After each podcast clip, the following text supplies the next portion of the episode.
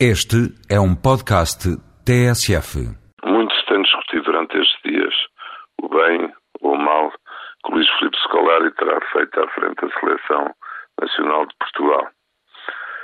Quando se faz o balanço, agora que está de saída para o Chelsea, tem sido referido que teve ao seu dispor um naipe de jogadores de invulgar qualidade.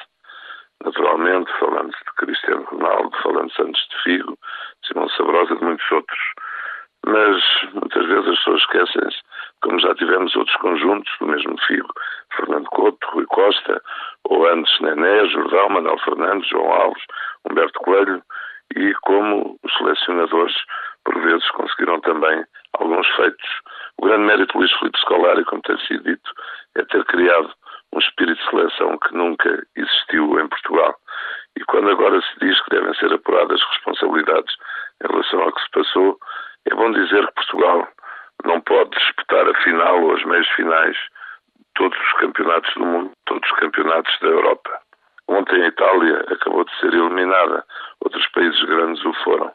Esta enorme ambição no futebol tem como contrapartida, por vezes, um déficit de ambição na política e na economia e na vida social. Vamos ficando para trás em relação à União Europeia e parece às vezes que pouco nos importamos com isso a não ser nas nossas economias familiares.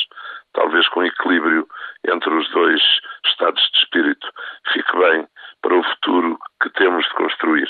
Por mim, no que respeita à Scolari, entendo que devemos agradecer este fantástico espírito de seleção que antes, de facto, há muito não existia. Como sabemos, em Portugal há muita mania de dizer mal de quem sai. Mas usemos antes aquela regra